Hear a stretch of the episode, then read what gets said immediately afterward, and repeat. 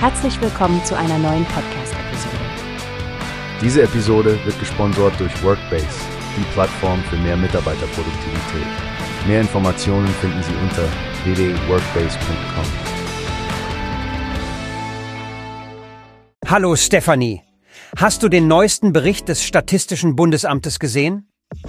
Es geht um die Erwerbstätigkeit von Menschen mit Einwanderungsgeschichte in Deutschland.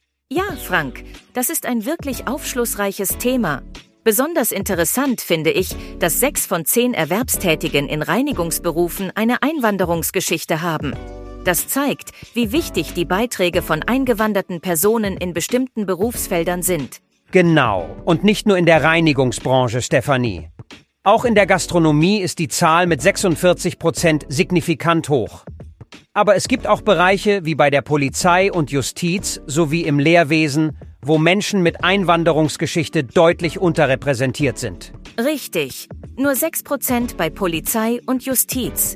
Das ist wirklich eine geringe Zahl.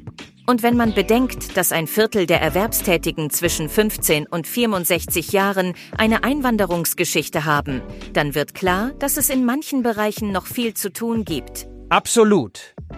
Mir scheint, es gibt eine Diskrepanz zwischen bestimmten Branchen. Zum Beispiel sind Menschen mit Einwanderungsgeschichte in Führungspositionen oder akademischen Berufen weniger vertreten. Die Zahlen sprechen da eine klare Sprache. Nur 18 Prozent bei den Führungskräften. Das stimmt. Aber es gibt auch positive Beispiele. Im Verkehrs- und Logistikbereich sowie in der Altenpflege und Körperpflege sind die Zahlen überdurchschnittlich gut. Was mich besonders beeindruckt hat, ist der hohe Anteil in gering qualifizierten Berufen, wie bei den Hilfsarbeitskräften, wo über die Hälfte eine Einwanderungsgeschichte haben. Es zeigt sich, dass Menschen mit Einwanderungsgeschichte eine essentielle Rolle auf dem Arbeitsmarkt spielen und essentiell für die Bewältigung des demografischen Wandels sind. Dennoch macht es deutlich, dass es beim Thema Integration und Chancengleichheit noch Herausforderungen gibt. Absolut. Man sieht, wie wichtig es ist, Daten zu erheben und zu analysieren, damit Politik und Gesellschaft besser reagieren können. Der Mikrozensus als Grundlage dafür ist wirklich eine wertvolle Quelle. Das ist wahr. Die Informationen des Statistischen Bundesamtes sind eine gute Basis für zukünftige Entscheidungen und Strategien zur Förderung der Chancengleichheit auf dem Arbeitsmarkt. Danke, Frank, für diesen aufschlussreichen Austausch. Ich finde es toll, dass wir solche Themen in unserem Podcast besprechen und bewusst machen können.